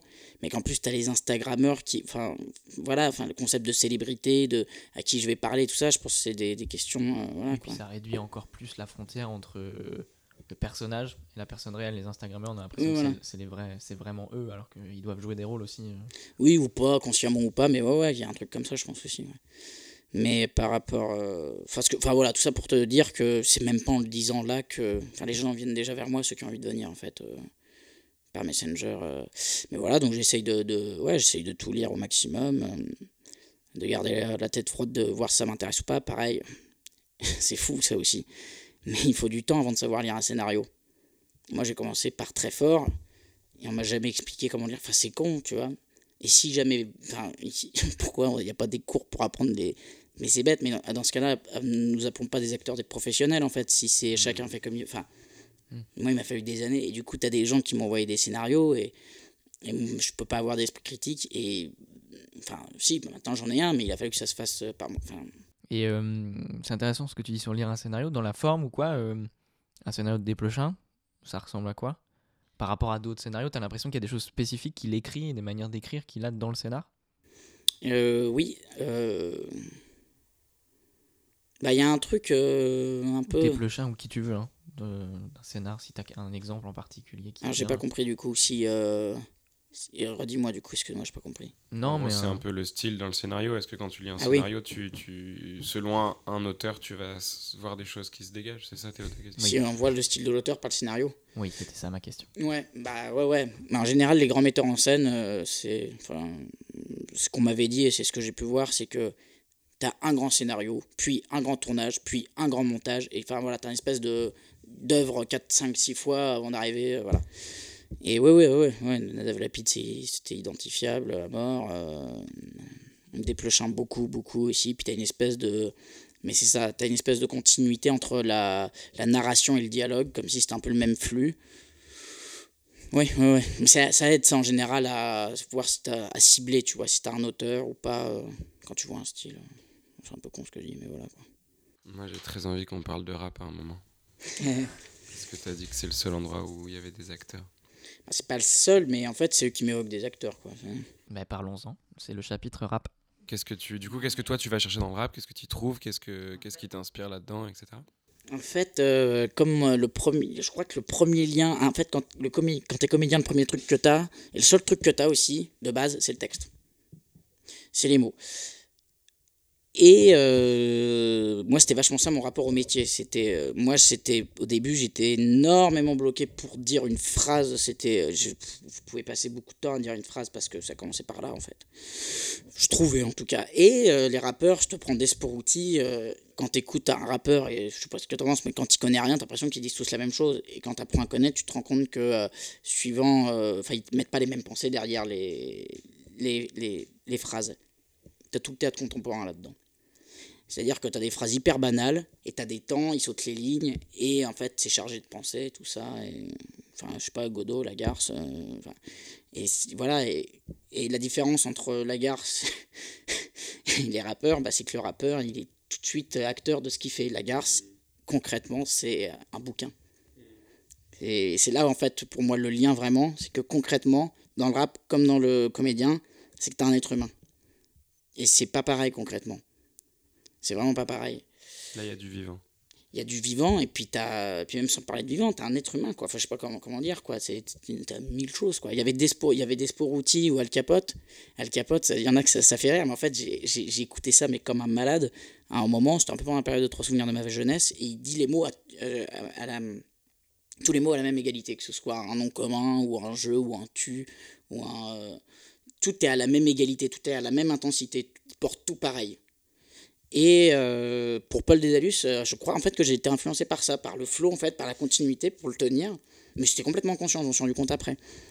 Et, euh, et pareil, moi quand, quand je lisais les, les, les, philosophes, tu les comprends que lorsque tu comprends qu'ils sont vivants. Si c'est juste intellectuel, ça n'a pas d'ampleur. quoi. Et, et, pareil, pour comprendre en fait, voilà, pareil, des routines, ça, ça va paraître ridicule, mais c'est parce que aussi, voilà, j'étais pas hyper cultivé et je suis pas toujours mais il y avait un truc je trouvais que c'était il me faisait penser à Nietzsche en fait. Ça va paraître ridicule mais le mec c'est un espèce d'acrobate. Il, casse les mots euh, un, truc où il court derrière le mot un peu comme euh, et, euh, et, un truc voilà sauvage athlétique hyper je me suis dit mais ce mec là c'est un comédien en fait. C'est pas Enfin, quand je voyais un tournage concrètement, pour un comédien, un tournage, c'est tu t'ennuies pendant deux mois. Et je me suis dit, mais c'est pas le bon métier que je fais. Ou alors je comprends pas. Enfin, j'ai pas compris. Mhm. Tout ce qu'on fait, c'est m'apporter. Enfin, je, je comprends pas. Et, euh, et, en fait, voilà, quoi, quand je voyais euh, des Sporuti qui se battaient avec les mots euh, comme des, voilà, des Aragon ou, des, des, gens que je disais dans mon école de théâtre, c'est là où j'ai fait le lien, en fait. Et je trouvais ça noble, tu vois que de dire des mots vulgaires, des phrases pauvres, chargées de sens, de passion. Et ça, pour moi, c'est un défi d'acteur. Et quand je parle aussi de qu'est-ce que c'est qu'est-ce que, c'est que le travail d'un acteur, je trouvais que c'était ça. On m'a dit, ah, comment tu, comment tu dis les mots pour Paul Dédalus non, non, mais, je... mais en fait, un acteur, ça a le temps de travailler ça, d'avoir des phrases pauvres et de mettre de la passion dedans. Et je comprenais pas en quoi c'est exceptionnel. Euh, après, il y a des gens qui disent Ah, le talent, ça Non, bah, c'est gentil, mais là, je suis dans la théorie, en fait. Un acteur, ça a du temps pour travailler ce que tu veux. Et après, tu as la question du professionnalisme, en plus, pour cadrer tout ça. Surtout qu'en plus, euh, là où il y a le lien est encore plus évident avec le rap, surtout de nos jours. Enfin, je pense, hein, tu me diras ce que tu en penses, mais c'est euh, c'est que maintenant, ils sont vraiment dans un truc de construction de personnages et tout ça. Et puis c'est hyper marrant parce que bah, après, on va retomber dans une cinéphilie, mais ils parlent vachement d'Al Capone, de, de Scarface. Euh, et après, on retombe dans la cinéphilie, mais, euh, mais moi je trouve que c'est hyper important de savoir distinguer les deux en fait. Puis culture populaire d'aujourd'hui, de séries, de trucs. Oui, oui, oui. oui. Mmh. Et toi, tu rappes? Euh, Non, mon frère, oui, moi non. T'aimerais bien ou pas du tout? Non, bon après. non, mais je sais pas, il y a des gens qui disent j'aimerais trop faire du rap, mais j'ai pas l'occasion et tout. Ouais, non, moi c'est plus, euh, j'ai plus un amour pour le métal, moi. Mais dans le rap, non, parce qu'en fait, c'est autant dire du Aragon, quoi, pour, pour moi. Hmm. Voilà, c'est un plaisir des mots. Euh. Mais tu vois, par exemple, euh, oui, travailler, être un rappeur pour un rôle euh, à mort. Hein. Tu vois ce que je veux dire Et t'as déjà parlé de rap dans des entretiens avec des journalistes? Avec, ouais, c'était pour les Inrocks, j'avais parlé de Al Capote et des Sporuti. Mais ça m'avait marqué. Mais c'est pareil, c'était Achille Talon, et c'est. Achille Talon dont je parle, ça, ça, fait marrer en général, mais ça a été mon premier rapport aussi aux mots, en fait, parce que quand j'étais petit, je lisais ça, et je comprenais pas trop les, les, blagues, parce que c'était des, des, phrases sophistiquées et tout ça. Hmm mon père adorait, donc j'étais un peu en mode ouais, je veux aimer comme lui et tout. et mes, mes potes aimaient pas non plus, et quand j'arrivais à comprendre une blague, c'était l'Everest. Et puis dans ma tête, euh, le langage, il n'était pas limité. Si tu savais parler et bien le dire, tu pouvais tout faire comprendre et tout était possible. Et, euh, et donc dans ma tête, c'était ouais, mais c'est trop bien. Et je voyais à quel point les autres ne comprenaient pas. Et dans ma tête, pendant un moment, être acteur, c'était être vulgarisateur vulgariser acheter le talon pour un autre, faire comprendre la blague de. Tu vois.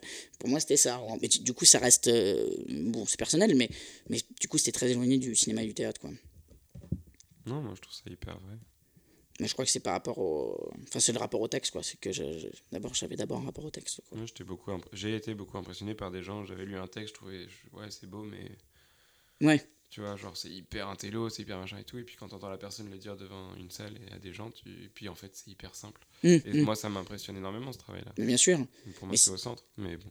Mais je suis d'accord, mais moi je trouve que c'est vraiment la valeur de l'acteur, c'est de passer de l'abstrait au concret. C'est que tu passes de l'intellect, et c'était ça aussi Paul Dédalus, je trouvais qu'il disait des choses intellectuelles, et bah ça va être, le défi c'est de le concrétiser en mettant du vivant.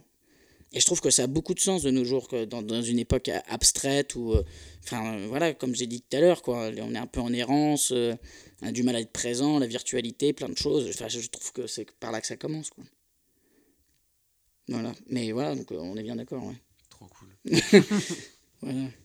Quand tu dis mettre du vivant, c'est donc par l'incarnation du texte. Et euh, ça passe par la voix, mais aussi par le corps. Quoi, comment tu, très concrètement, c'est. Euh, en fait, j'aimerais vraiment savoir, euh, toi, là, tu te, trouves là, tu as un texte et comment tu interagis avec l'espace, comment tu. Est-ce qu'il y a un truc, des sortes de règles que tu vas te donner sur. Bah. Hum, maintenant, moi, j'ai j'ai plus trop de, de, règles, comme maintenant on est un peu dans un relativisme complet sur l'acteur, du coup bah, je suis aussi un peu tombé là-dedans. Mais euh, non, mais il y a un truc qui reste, je crois, assez vrai partout, c'est d'être dans le plaisir. Donc si je sens que je m'éclate, puis il y a un truc un peu, un peu sensitif, ou si tu sens que ça prend, ou... Euh, voilà, mais euh, j'en reviens un peu à ce que je disais, c'est que on parle beaucoup des, des acteurs, si ça séduit pas, c'est ce que je te disais, si je sens que ça prend et tout ça. On entend beaucoup des metteurs en scène qui disent c'est beau, c'est ceci, c'est comme ça. Or, ce qui pourrait m'intéresser, c'est de le restituer exactement comme Aragon l'aurait dit. Et le beau et tout ça, ça vient après, je m'en fous en fait. C'est. Voilà. Mais ça, voilà, c'est typiquement quelle est ma responsabilité en tant qu'acteur. Est-ce que j'ai la responsabilité de faire Aragon, de faire du beau, de séduire euh, mon auditoire, d'impressionner, euh, d'être aussi dans un truc euh, naturaliste où je pars de mes émotions hein. Voilà, typiquement, je sais plus, euh, mais. Je m'en profite pour rebondir. Tu t'essayes de. Donc ton travail, c'est de, de, te dire comment Aragon l'aurait dit, c'est ça? Mais quand tu. Moi, je pense qu'il faut. Il y a un truc où. Bah, ça, c'est un espèce de, de, fantasme, quoi, mais. Parce que. Enfin. Il y, y, a un ami qui m'avait dit. Ah bah, il m'avait dit ça de manière hyper évidente. Il m'avait dit Ah bah oui, quand t'es acteur, t'as un problème avec la jouissance. Avec la jouissance, tu veux plus jouir que les autres. Et ça m'est resté en tête. Et en fait, il a raison, en fait. Quand tu es sur scène, ce que tu veux, et c'est ça quand vraiment un acteur, euh, en tout cas sur scène, hein, en tout cas, quand il est vraiment dans un truc de puissance et qu'il en jouissance et qu'il donne, et, voilà. Et euh, effectivement, il y a une phrase euh, très bête, mais très vraie, c'est un acteur, faut que ça joue. Et ce qui est vrai, mais ce qui m'ennuie, c'est que du coup, on réfléchit plus à ce que ce qu'un un acteur, ça travaille. Moi, j'ai des exemples en tête d'avoir déjà entendu. par exemple, je sais que chez moi, j'ai L'étranger lu par Camus. Ouais. Ça m'a pas touché pour un sou, mais pas du oui, tout. Oui, mais non, mais quand je dis, c'est pas le faire comme Camus. Non, non mais c'était. Oui, non, mais cela dit, oui, non, mais cela dit, je comprends ce que tu veux dire. En fait, pour moi, il y a un truc d'époque où Apollinaire, il l'écrit, ça existe, tu vois, mais quand il le, il le, déclame, il le déclame pour le faire comprendre à son époque. Oui, voilà. il a une manière de mm. parler qui correspond à l'époque, tu vois. Et si plus tard, il y aurait une autre manière pour qu'on le comprenne peut-être mieux ou, ou, ou, que ça passe au plus grand nombre. Tu parlais de transmettre. Ouais. Mais ce qui serait intéressant, euh, moi je pense, ce serait de, de, se mettre dans l'état au moment où Aragon ou Albert Camus l'a écrit. C'est-à-dire qu'au moment où il le déclame, il est écrivain, il n'est pas acteur, et donc il le déclame mal ou pas bien, ou pour son époque. Et c'est là où, par exemple, des Daniel Day-Lewis ou d'autres vont se renseigner comme des oufs sur comment est-ce qu'on se tenait, comment est-ce que la voix sortait à cette époque-là et qu'après ils vont se mettre dans, euh, la, dans le flux du texte à ce moment-là, comment est-ce qu'il l'a pensé, dans la bonne impulsion. Et moi je pense que c'est possible ça. Peut-être si une question concrète sur un tournage, euh, si euh, dans la prise, quand la prise se termine, tu as conscience toi si c'était bon ou pas ou des fois, enfin par exemple, est-ce que si le metteur en scène dit ok c'est bon on passe à autre chose, est-ce que ça peut t'arriver de te dire non mais moi j'aimerais en faire une par exemple? Euh, est-ce que tu es complètement abandonné au, réalisateur Tu lui fais complètement confiance et tu. Euh... Non, bah non, je suis pas du genre à redemander une prise parce que non non, je j'ose pas. Puis ouais, je fais confiance au réalisateur. Catherine Fro une fois m'avait dit un truc, c'était tellement drôle de dire ça. Pompidou, une fois, au coin du feu, il m'a dit Non, mais. non, il m'avait dit euh, De toute façon, tu, tu on sait jamais ce que ça va donner le résultat d'un film. À chaque fois, je suis hyper surprise. Et c'est tellement vrai, quoi. C'est. Enfin, et je pense que même le, metteur en scène, enfin, j'ai déjà des réalisateurs qui m'ont dit ça. Il dit euh, Au montage, en fait, ça se passe tellement pas comme tu le penses. Fois, tu recrées un truc. Tout ça pour dire que euh, même quand je suis pas satisfait, je sais tellement que ça va pas donner. Enfin, que ça compte pas tellement dans les chimies, quoi. Oui, parce que de toute façon, t'es pas derrière la caméra et tu sais pas exactement ce qui a été capté et tout. Tu... Ouais, ouais.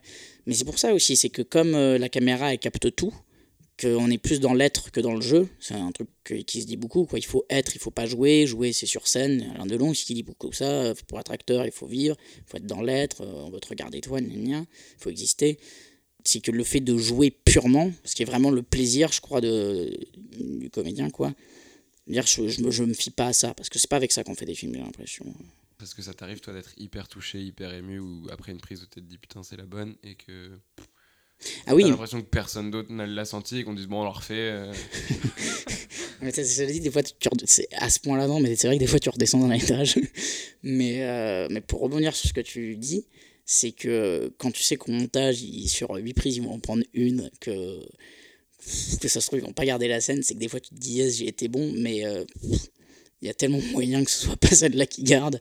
qu'il y a un espèce de truc aussi, et je pense que y a un- le relativisme vient de là aussi, c'est que je sais pas ce qu'il va prendre de moi, donc je m'enflamme pas. Ça peut être des, des prises très moyennes. Par exemple, sur les premiers tournages, sur trois souvenirs de ma jeunesse, tu te dis vraiment, faut que je sois bon, mais c'est parce que c'est au théâtre. Si tu joues une fois, un soir, c'était bon une fois. Non, c'est faut être. euh, Moi, je je trouve que c'est plus un métier de débrouillard, acteur de tournage. Mm. Tu vois Donc, euh, voilà, pour rebondir sur ce que tu disais, je j'essaye de pas trop m'enflammer quand ça m'arrive et, euh, et je relativise. Enfin, voilà. Toi-même, tu te, re- tu te redescends un peu, quoi. En émotion ou en- Ah, pour la scène? Pendant, ouais. En, je, non, mais après, toi, je veux dire, ton regard sur toi, pas, pas pour ton jeu, j'imagine qu'évidemment non, mais. Euh, hmm, pff, dans, dans, ce genre de cas. plus à te dire est-ce que j'ai bien fait, pas bien Ah, fait, si, bien sûr, si, si, si, si, si, si, ouais. si. Puis t'as toujours une dose de, de, confiance que te donne le réalisateur. Le réalisateur, en général, c'est des gens qui savent te voir, donc ils sont pas dupes, donc euh, tout ça. Donc, euh, cette, cette, part de confiance, tu peux bosser à fond dessus, je dirais. Euh... Mais voilà, moi, je, enfin, sur un tournage, il y a un peu le monde qui tourne autour de toi quand t'es acteur, donc euh, tu perds aussi, en- enfin moi en tout cas, je perds en lucidité, j'ai l'impression au bout d'un moment, donc euh, je me repose sur le, sur le regard du, du metteur en scène, sur ce qu'il dit, sur... ah, c'est pas, c'est pas pour rien qu'on passe son temps à rassurer les acteurs, quoi, parce qu'il y, a- il y a beaucoup de raisons de plus savoir. quoi. Et t'aimerais bien bosser avec des metteurs en scène qui font des films en une seule prise pour chaque scène? Ou ça Oh, change Oh, pourquoi pas hein. Non, mais pour savoir. Non, ça- non, non, mais, un- euh, Ça changerait tout ou- Ouais, tu vois, c'est Philippe Garrel tu vois, qui, tu sais, qui fait... qui bosse pendant un an, c'est un one-shot et Mhm. tout. Et ouais, ouais, mais il y a un truc que j'aime bien au cinéma, c'est le côté défi, quoi. C'est que c'est maintenant et c'est pas après-demain, cette scène-là, tu vois, contrairement au théâtre. Et euh, ouais, si, après, c'est voilà, euh, bah, j'en reviens justement, ce qui fait qu'on a un peu un rapport relatif à ce métier un peu abstrait, c'est que, effectivement, tant que je crois au metteur en scène, moi je le suis et je m'en fous, et ça dépend aussi comment est-ce qu'on s'entend. Mais c'est, tu vois, tu prends n'importe quelle interview de n'importe quel comédien, quand on dit quand ça s'est passé avec le metteur en scène, il va te répondre que des choses abstraites. On s'entend bien, euh, il y a une bonne alchimie, euh, quand est-ce que vous avez travaillé? Bah, soit c'est un acteur qui prépare et tout ça, mais voilà. C'est un truc très relatif, des... mais c'est ça aussi qui fait les beaux films, puisque c'est l'intimité qu'on fait en France beaucoup. Voilà. C'est pour ça que c'est une mentalité, quoi. C'est pas juste, euh, c'est pas juste le même. c'est une mentalité, je pense. Et jusqu'à maintenant, tu as surtout parlé de ton rapport avec les metteurs en scène et la direction. Mais euh, comment tu te places par rapport à tes partenaires de jeu? Et est-ce qu'il y a une, influence entre les uns les autres? C'est une question très vague et très... Non, non, mais, euh, non, non, mais c'est vrai. Euh, c'est vrai. Mais ça, c'est aussi un truc. c'est que je pense que tu le, tu le vois vite quand ça match avec l'autre. Et puis quand ça match pas tout de suite, en fait, c'est chouette aussi parce que tu explores et tu découvres. Voilà, c'est encore des réponses abstraites. Mais non, voilà, mais typiquement, voilà, je pense que les acteurs, s'ils font ce métier, c'est parce qu'ils sont humains. Et donc, quand on est humain, on met pas de mots. Et puis qu'on aime bien, justement, ça qu'on aime bien, c'est découvrir l'autre. J'aimerais bien beaucoup répéter, justement, avec ces acteurs-là mais c'est pas justement bon de trop fixer pour un, pour un tournage. On embauche euh, les acteurs euh, voilà, par, par rapport à leur style. Par, par exemple, tu as des acteurs qui respectent le texte au mot près, et tu en as d'autres au contraire qui changent le, les mots avec leurs mots, et du coup, c'est ça qu'on va aimer, c'est l'acteur qui utilise ses propres mots. quoi. Et c'est pour ça que les acteurs, en fait, ils se retrouvent, les acteurs-auteurs, enfin en tout cas en France, je trouve, s'ils se retrouvent à faire éternellement la même chose, bah, c'est que du coup, ils ont la responsabilité de porter tout le temps leur propre personnage. On va dire, dans mon film, ça va être telle personne. Et du coup, s'ils commencent à vouloir changer, à faire d'autres choses, bah, en fait, c'est pas possible parce que bah, faut pas oublier que si on vient pas vers lui, il a pas de métier. On peut pas, on peut pas en vouloir aux acteurs qui tournent déjà de ne pas changer. Parce que c'est leur fond de commerce de pas changer, en tout cas en, en France. Et euh, ce genre de questions, est-ce que c'est des questions euh, que tu abordes avec des, des comédiens sur des tournages ou c'est des... Et c'est là où je parle encore de mentalité, c'est que non. C'est que non, parce que c'est. Les gens vont dire Ah, j'ai bien aimé le scénario, j'aime bien sa façon de filmer, c'est que non. c'est et ça, des fois, moi, je me suis dit C'est toi, Quentin, qui pète un plomb. Ouais. Et euh, non, mais c'est même pas dans les mentalités des acteurs, parce qu'on est encombré par une culture. On le dit, quoi, que le, le Royaume-Uni, c'est un pays euh, d'acteurs, euh, l'Amérique, c'est un pays d'acteurs. Euh, T'avais Audiard qui avait dit ça, on sentait un peu qu'il pas qu'il râlait contre les acteurs français, mais il disait sur son dernier film, il disait Ah là là, avec les acteurs américains, tu vois, le personnage se dresse devant toi dès le premier jour. Les questions que me posaient les acteurs, c'était euh, Est-ce qu'ils posent. normalement, les cowboys, ils posent leurs pieds comme ça, mais sur cette scène, est-ce que je le pose comme ça ils, disent, ils arrivent, ils sont chargés de travail, ils ont. Et puis tu sentais un petit peu, ouais, on fait pas ça en France, quoi. Oui, je sais bien. je sais bien, mais il y a plein d'acteurs qui ne demandent que ça.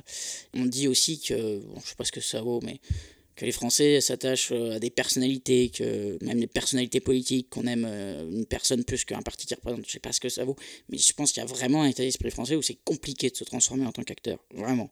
Mais il y a aussi un autre truc, intéressant. Mais euh, c'était une fois un coach anglais qui était venu voir une de nos pièces de la première bande. Il était venu voir deux, trois autres pièces dans le cadre d'un festival. Il disait Mais je comprends pas, vous les acteurs français, vous parlez toujours hyper bizarrement. Mais on a une, on a une, une langue il nous faut du temps avant d'arriver jusqu'à la phrase. On passe beaucoup de temps à s'occuper de nos mots, en fait. Parce qu'on a des phrases riches qui donnent vachement d'informations. Donc quand tu as une scène, en fait, tu l'enrichis, tu l'enrichis suivant comment tu l'as dit, quoi voilà, les Anglais, ils ont aussi une, langue plus sensuelle, quoi. Et aussi une autre raison, c'est que, bon, là, je parle des acteurs, de qu'est-ce que c'est qu'un acteur, euh, qu'est-ce que c'est que, qu'est-ce que ça travaille, rien, Au bout d'un moment, en fait, on tombe dans, dans un tautologisme, dans un truisme, dans un pléonasme. C'est-à-dire, Daniel Day-Lewis, euh, quand il euh, reste deux mois dans la forêt pour préparer le rôle d'Indien, bon bah c'est pas fait qu'il soit comédien qu'il est devenu indien, c'est le fait qu'il soit. Enfin, je veux dire, tu mets un boulanger, tu lui demandes de faire la même chose, il, a, il a le rôle aussi. Enfin, tu, vois ce que je veux dire? C'est qu'au bout d'un moment, tu tombes dans un tautologisme quoi, sur comment euh, jouer, euh, qu'est-ce que c'est qu'un acteur et tout ça. Donc c'est aussi parce que la discussion, au bout d'un moment, elle, aboutit nulle part. Mais, euh, mais, mais oui, en tout cas, oui, les acteurs, moi je vois pas d'acteurs parler de ça, oui. Mais aussi parce que tu travailles que par les metteurs en scène, tu n'existes que par les films. Donc forcément, tu parles de films. Peut-être euh, parce que tu avais joué dans Le Redoutable Tout à fait. Une petite scène. Euh, et en effet, euh, là, Louis Garrel, il crée, un, enfin, il crée un personnage à partir de Godard, mais il crée quand même un personnage de A à Z. Et ça fait plaisir. Il change entièrement sa manière de marcher, de d'être, mm. de parler et tout. Et justement, c'était peut-être avec lui, est-ce que tu aurais pu en parler sur son rôle là en particulier? Non, mais j'ai fait vraiment qu'une journée, enfin j'ai fait deux heures quoi. non, non, ah, effectivement. c'est très très court. Hein. Ah ouais, ouais, j'ai fait. ça, c'est marrant, c'est au cinéma. Vous avez joué dans le film? Ouais, je suis passé deux heures. Coucou, je connais le nom de personne. Euh, non, effectivement, c'est vrai que j'en ai pas parlé avec lui. Ouais. Euh, je sais pas si tu as lu un bouquin qui s'appelle Faire un film de Ciné Lumette Non. Non. Et, en fait, euh, c'est un bouquin, bon, alors c'est un peu une bible pour moi. Je l'ai prêté à peu près peut-être 7-8 fois à des gens. Et en fait, tu disais donc à l'américaine, c'est très factuel, la manière de travailler et tout. je suppose. Hein, non, non, mais en fait, ce bouquin-là, c'est il parle de ce métier factuel, mais de manière factuelle. Et là où il, raconte surtout le truc intéressant du, travail avec l'acteur, c'est que pour lui, tout passe par la répétition. Euh, et notamment, pour lui, il y a trois semaines de répétition. Une première semaine où c'est hyper limpide, le comédien est vachement dans la réaction au texte et c'est super et ça se passe bien, il y a plein de choses super qui se passent. La deuxième semaine de répétition, on refait exactement la première, du coup tout le monde est déçu, ça devient beaucoup moins bien, c'est une catastrophe, tout le monde est déprimé et tout. Et la troisième, ça devient des automatismes, tout ça est complètement intégré et là on arrive à l'apothéose complète où genre les comédiens ont intégré tout ça et ça ressort complètement en eux. Mm. Et pour le tournage, c'est de l'horlogerie quoi. Il dit c'est la scène 2B. Les comédiens, ils l'ont déjà répété 15 fois, ils sont dedans, ils sont dans le moment et ils donnent beaucoup plus que ce qu'ils auraient donné que s'ils avaient découvert euh, la scène là. Euh, je te le prêterai après le podcast, je pense que ça va te. ouais, carrément. Mais après, euh, passionner. Pour, euh, pour, mieux me faire comprendre, c'est que j'ai pas. C'est pas forcément que je trouve ça mortel de travailler que, comme C'est une autre manière de faire. Mais voilà, c'est une autre manière, quoi. Et c'est juste que nous, on est tellement préoccupés d'esthétisme que ça n'arrive jamais, quoi, de travailler comme ça. Voilà. Mm. Mais on dit souvent aussi des acteurs américains que. Enfin, si en France, on faisait un film avec des extraterrestres ce serait mm. pas crédible. Que aussi on c'est des acteurs américains, ils voient des extraterrestres arriver, on y croit.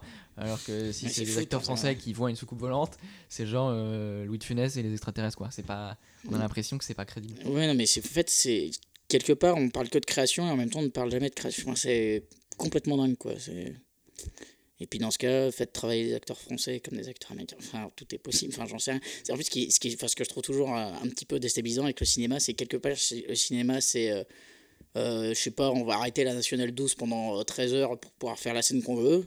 Et par contre, sur ce qu'on vient de dire, ça travaille pas dessus. C'est comme si tout était possible, en même temps, pas du tout. Voilà quoi. Et c'est marrant, que, par exemple, qu'il n'y ait pas plus de discussion sur euh, comment faire des films en s'éloignant d'une mentalité ou de. Je sais pas comment dire, quoi. Euh, si je dois travailler, ne pas travailler à Paris, mais travailler là-bas. Et comment faire ça économiquement, tu vois. Sortir de la cinéphilie, c'est ça, quelque part. Oui, oui, en fait, oui, t'as raison, c'est ça que je veux dire. Alors, il y a un autre truc, je voudrais juste rebondir sur un truc, c'est quand tu parlais de Brando. Euh, il y a aussi un truc où il faut qu'on arrête un peu de, de enfin pas qu'on arrête, mais de, de, fantasmer sur les grands acteurs hyper libres, comme Brando qui se barrait d'un tournage et tout ça, et, ou de Pardieu aussi. Qui... Parce que maintenant, enfin, moi je pense que de nos jours, c'est plus trop possible, quoi. Avec, euh, Enfin, moi je le sens quand je passe des castings. faut que je sois bon dans les premières prises. Si je suis beau en bout de la 6ème, 7ème, je sais que ça fait chier parce qu'il n'y a plus d'argent, il n'y a plus assez de temps, quoi. Donc des acteurs comme Brando qui se barrent et après on va chercher de l'autre côté de la planète parce que c'est lui la star et que c'est lui qui va ramener les gens, bah pas du tout. Donc quand j'entends aussi des gens qui disent ah, on n'a plus d'acteurs comme avant, bah, l'acteur libre et sauvage, euh, on n'a pas le temps les gars. on n'a pas le temps. Euh, j'ai déjà du mal à payer tout le monde. Euh, tu as, dit plusieurs fois dans la discussion qu'on a eue que tu n'avais pas de cinéphilie. Et on a l'impression que c'est quelque chose de très récent chez toi et que tu as, que as, que as amorcé quand tu as compris que ça faisait partie du métier d'acteur. Ouais. Ouais. Est-ce que tu peux nous parler de cette jeune cinéphilie? Comment tu découvres le cinéma? Tout ça Je sais pas, bah, je sais pas, à force d'aller voir des films. Et euh, voilà, ça, je crois que ça, a commencé pas mal avec euh, Pasolini, parce que dans ma tête, euh, c'était l'acteur qui avait toute la responsabilité d'une scène, de tout. il suffisait qu'un acteur soit hyper bon, puis c'était bon, quoi. Et Pasolini, j'ai vu, je sais plus lequel, ah oui, je crois que c'est l'Évangile selon je sais plus qui, là. Saint Matthieu, je crois. Saint Matthieu. Il filme des gens euh, qui sont pas des acteurs en plus, je crois pas professionnels. Ouais, voilà. Genre en un plan, il se passe rien et il y a la grâce. Et c'est là que j'ai compris qu'en fait, la responsabilité, c'était pas sur l'acteur, ou pas beaucoup, pas souvent, ou pas forcément.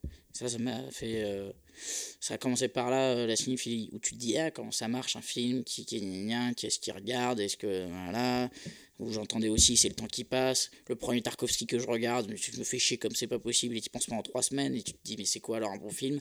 Les il m'avait dit mais euh, un bon film souvent c'est quand tu t'en souviens. Mais je m'en fous. Il essaie de s'en souvenir, euh, si c'est juste pour s'en souvenir. voilà, ça, ça, peut, ça a commencé comme ça. Voilà, force d'aller sur des tournages et puis euh, non, bah voilà, en rencontrant des plochins, Nadav Lapide, c'est sûr que et aujourd'hui, comment tu consommes des films? Est-ce que tu vas aller chercher en salle? Est-ce que tu vas dans des cinémathèques, des rétrospectives, des trucs? Ou est-ce que tu es euh, plutôt chez toi euh, des films? J'ai la carte UGC illimitée. Il y a une période où j'y allais beaucoup. Au cinéma, là, j'y vais moins. Et puis, euh, ouais, j'ai beaucoup les critiques aussi. et puis, je, oui, voilà, bah, la, cinéma... la filmothèque du quartier latin, tous ces trucs-là, voilà, pour voir les, j'ai acheté pas mal de DVD aussi. Puis j'allais aussi à la cinémathèque voir des films, mais tu sais, les, ils ont une petite salle en haut, une DVD tech, donc j'allais beaucoup là-dedans. Et euh, voilà, ouais. Voilà, puis des, des, auteurs aussi qui m'ont parlé, comme, euh, comme Bruno Dumont, euh, où tu avais un espèce de truc. Mais il y a ça aussi un peu chez, chez Bertrand Mandico, où c'est soit c'est lamentable, soit c'est la jouissance, quoi. C'est la grâce ou rien. c'est. ça, ça mais tu avais un truc aussi un peu euh, euh, anglais aussi chez Bruno Dumont qui me plaisait plus aussi, parce qu'il y a aussi une chose, c'est que j'ai pas. Euh, pareil en, musique, ça a, été aussi, ça a pris du temps aussi, je pense, pour moi, la cinéphilie, parce que, aussi au niveau de la musique, où j'étais plus du métal, ou alors, enfin, voilà. Tu vois, par exemple, Alain Delon qui chante avec Dalida, la chanson française, tout ça, c'était pas du tout la culture vers laquelle j'étais. Et puis c'était beaucoup un truc de la chanson française et le cinéma et Jacques Brel qui joue. Et, les références musicales n'étaient pas les mêmes avec les, gens du cinéma pour moi. Et euh, du coup, ça m'a pris du temps, même en termes de références en dehors du, de la cinéphilie, quoi. Voilà. Mais euh, oui, voilà, un truc un peu à la Monty Python, par exemple, comme chez euh, Bruno Dumont, il y a un peu de ça, ça, me parlait. Typiquement, quand il met du black metal avec une gamine qui dit du Peggy et qui sait pas du tout jouer et qui est pas de problème, je te fais ça en plan séquence, plan fixe. Mais cela dit, euh, je le trouve très courageux et euh, je trouve, euh, enfin, je trouve beaucoup plus courageux que plein de, de, de, jeunes réalisateurs de notre génération, tu vois. Par rapport à notre génération, tu vois, il fait des trucs. Bon, après, Bruno Dumont, on peut se permettre de dire je fais ça dans mon scénario, il pourra avoir plus l'argent puisque c'est Bruno Dumont. Mm. Mais putain, je trouve qu'il a une espèce de jeunesse, tu vois, de courage bas de foi, lui, pour le coup, mais. Je, trouve qu'il donne une leçon, lui, tu vois. Mais pour te dire, euh, oui voilà, quand je te parlais du regard, tout ça, il y avait aussi un truc où les chansons qui passaient beaucoup au cinéma, les musiques, c'était pas celles que j'aimais. Comment est-ce qu'on disait le texte? C'était pas euh, ce que j'aimais. Euh, donc voilà, c'est pour ça aussi que c'est jeune aussi, cette cinéphilie. Mais ce que je trouve intéressant dans ta manière d'en parler, c'est que c'est quelque chose de très volontaire chez toi. Et c'est quelque chose de très actif aussi. Ah bah mon Parce pote, que quand, tu, quand tu parles de films et tout, tu fais des liens avec beaucoup de choses et on a l'impression que tu intellectualises beaucoup de choses. Et je trouve ça fascinant. Bah ouais, ben, euh, quand t'as 21 ans, que t'as quitté la fac de physique et que tu t'es dit que t'allais devenir acteur et que tu travailles chez McDo et puis que t'as l'un des plus grands metteurs en scène qui te prend, tu deviens un peu sérieux. tu vois, enfin, il y a un truc comme ça, euh, voilà. Et puis, juste euh, pour travailler, je me rendais compte que j'arrivais pas à parler avec les gens parce que les acteurs, je pense qu'ils tournent beaucoup sont dans une cinéphilie, ils peuvent pas avoir le discours euh, que j'ai, bon ça peut paraître comme ça, voilà, mais je pense qu'il faut être éloigné du, milieu, de pas pouvoir toujours parler de, de, cinéma, de pas tout le temps parler pour pouvoir euh, avoir du recul dessus, enfin tu, tu vois ce que, ce que je veux dire bien c'est normal quand tu fais 40 interviews par jour, euh, que, tu vois. Oui, t'as l'impression que c'est la vie normale en fait. Oui, ou que, ou que tout simplement tu, tu peux pas lucidité complète, et, ou même les mots, enfin tu vois, même savoir, le savoir, après faut le dire, enfin tu vois pour rebondir sur euh, les films que tu as cités, euh, c'est marrant parce que tu as quand même cité beaucoup de films sans acteurs, où justement l'émotion, euh, tu parles de Pasolini, où, et c'est vrai que c'est vraiment ça. Il y a, y a une, J'imagine que ça, c'est impréparable en fait d'être un acteur de chez Pasolini. Il y a mmh. un truc de, de mmh. pure sensibilité que. Mmh. Bah oui, oui, euh, bah oui parce qu'en fait, euh, j'ai découvert la cinéphilie en arrêtant de passer par l'acteur. Donc, euh, donc du coup, c'est passé par, les, par des mecs que j'aime, que j'ai, enfin, j'ai aimé leur travail sans passer par l'acteur, quoi. Donc c'est, ouais, ouais, par là que c'est construit la cinéphilie. Oui. mais peut-être pour terminer l'entretien, est-ce que tu peux nous parler de la suite pour toi? Non. bon bah merci. ciao, ciao. Euh, la suite. Euh, bah, les prochaines, les prochains peut-être euh, choses dans lesquelles tu qui vont sortir ou les prochains tournages ou, ou ton groupe de métal. Je sais pas ce que tu as envie de nous raconter, Quentin. la suite pour toi. Je fais une série Canal Plus dans deux mois. Ça c'est bien, c'est chouette, je suis content. Voilà, si j'aurais pas été content, trois claques. Euh, et euh, voilà, euh, qui s'appelle OVNI, voilà, qui se passe dans les années 70, qui est plutôt sur un ton comique et c'est hyper chouette. Avec des, je ne sais pas trop si je dois en parler, donc je peux pas vous dire le nom des acteurs. Et euh, non, bah, j'ai beaucoup de, de, premiers films, ou même de seconds films d'ailleurs, qui n'arrivent pas à se financer. J'en ai au moins.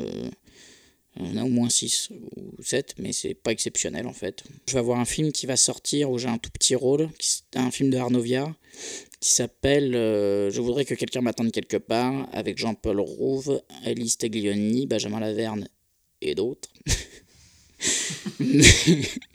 voilà, j'ai un tout petit rôle, je sais pas trop quand est-ce que ça va sortir, mais ça devrait pas trop tarder. Euh, j'ai ma troupe de théâtre et qui pour le moment on fait pas grand chose. mais on faisait le misanthrope de Molière au théâtre Louendé pendant cet hiver dans, dans le cadre d'un festival voilà, ça devrait peut-être être repris. Euh... Ok, bah écoute, ça me paraît bien comme actualité. Merci beaucoup, Quentin. Mais merci à vous.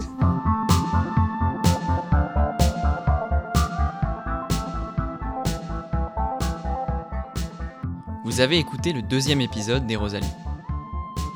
Cet entretien a été réalisé à Paris dans la soirée du 6 juin 2019 par l'équipe des Rosalie au complet.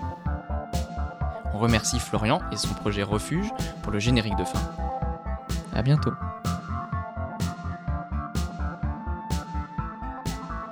Et comme disait Jean-Luc Godard, rien ne vaut les pas de bolo.